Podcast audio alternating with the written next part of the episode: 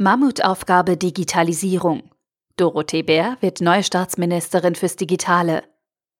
Ein Artikel vom BTC Echo verfasst von David Barkhausen. Seit gestern steht fest, die CSU schickt Dorothee Bär als Staatsministerin für Digitales nach Berlin. Künftig soll die Bayerin die deutschen Geschicke im Digitalbereich lenken.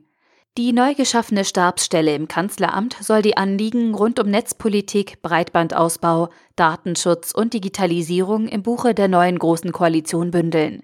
Zwar finden im Koalitionsvertrag die Themenkomplexe wie Blockchain und Kryptowährungen mehrmals Erwähnung, wie Bär sich positioniert, wird sich allerdings erst zeigen müssen. Wer aber ist Dorothee Bär? Taktgeber sein, deutschen Unternehmen helfen, in der digitalen Champions League zu spielen, die große Dinge in Angriff nehmen. Das kündigt Dorothee Bär gestern an. Als neue Staatsministerin soll sie vom Kanzleramt aus Deutschland erfolgreich in der Generationenaufgabe Digitalisierung führen. Damit wird die 39-Jährige das neue Gesicht fürs Digitale der seit Sonntag feststehenden Großen Koalition. Bär ist eine der jungen Konservativen, die es in das neue Kabinett Merkel IV geschafft haben. Als treibende Kraft soll sie wie ihre Kollegen Spahn, Scheuer und Kalitschek zumindest auf dem Papier für Veränderung und Erneuerung sorgen. Sie lösen die altgediegene Riege ab und sollen die Generation Internet vertreten. Dafür scheint Bär in der CSU die geeignete Wahl. Digitale Themen bestimmen ihr Portfolio seit jeher. Ihr Twitter-Profil ist eines der meistgenutzten unter deutschen Politikern. Bereits in der letzten Legislaturperiode war sie Staatssekretärin für digitale Infrastruktur damals allerdings noch im Verkehrsministerium. Von dort förderte sie besonders die Computerspielebranche, etwa mit dem Deutschen Computerspielepreis. Nun will sie sich breiter aufstellen. Schulunterricht digitalisieren, Startups fördern, Breitbandausbau schaffen, das Gesundheitswesen vernetzen. Das sind die Herzensthemen Bärs. Besonders jedoch der Staat müsse Vorbild und Wegbereiter bei der Digitalisierung sein, sagte sie vergangene Woche im Zeitungsinterview mit Bild. Behörden müssen endlich so vernetzt werden, dass Bürger nicht Stunden auf Ämtern vergeuden, nur um sich zum Beispiel umzumelden, so Bär. Deutschland hingegen sei völlig veraltet. Mit der Neuschaffung des Postens setzen CDU und CSU ihr Wahlprogramm um, indem es hieß, Digitalisierung ist Chefsache und gehöre ins Kanzleramt. Damit liegt vor Doro Bär nun jedoch die eigentliche Mammutaufgabe, wie eine kleine Anfrage der Grünen vergangenen Monat zeigt, beschäftigen sich in der geschäftsführenden Bundesregierung derzeit 482 Mitarbeiter, verteilt auf 244 Teams in 76 Abteilungen mit digitalen Fragen.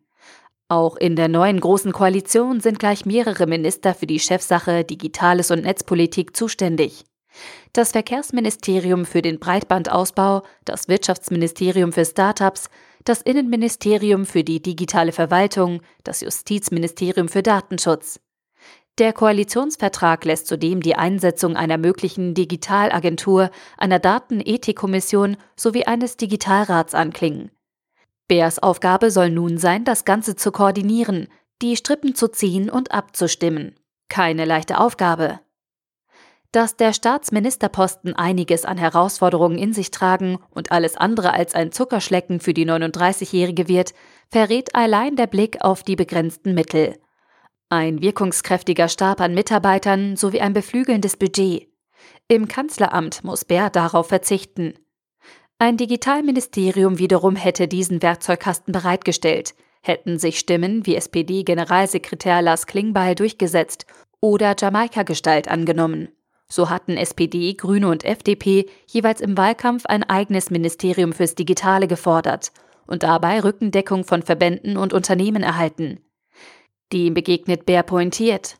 Heute müsse schließlich jedes Ministerium in Deutschland ein Digitalministerium sein. Digitalexperten wie Christian Jeffal vom Alexander von Humboldt Institut für Internet und Gesellschaft in Berlin pflichten ihr bei. Ein einzelnes Digitalministerium würde Verantwortung, wo sie eigentlich jeder übernehmen sollte, bündeln und so als Sündenbock bereitstehen, ist er sich im Interview mit Bento sicher. Dessen Aufbau könnte sich als schwerfällig erweisen. Eine Staatsministerstelle hingegen sei dynamischer, so Jeffal. Gegenüber den möglichen Nutzungsmöglichkeiten von Blockchain und Kryptowährung mangelt es derzeit noch an Einschätzungen von Dorothee Bär. Dass die Themen im Kanzleramt Einzug finden werden, ist dennoch bisher noch nicht abzusehen.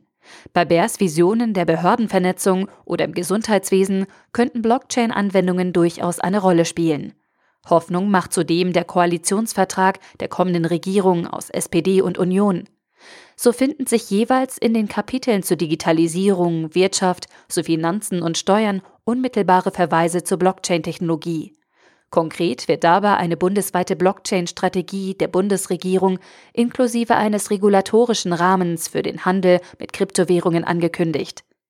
Wie sich diese nun ausgestalten und welche Rolle Bär dabei spielen wird, wird sich jedoch erst zeigen müssen. Planmäßig wird Angela Merkel am 14. März erneut als Kanzlerin gewählt und darauffolgend offiziell ihre Regierung bilden. Der Artikel wurde gesprochen von Priya, Vorleserin bei Narando.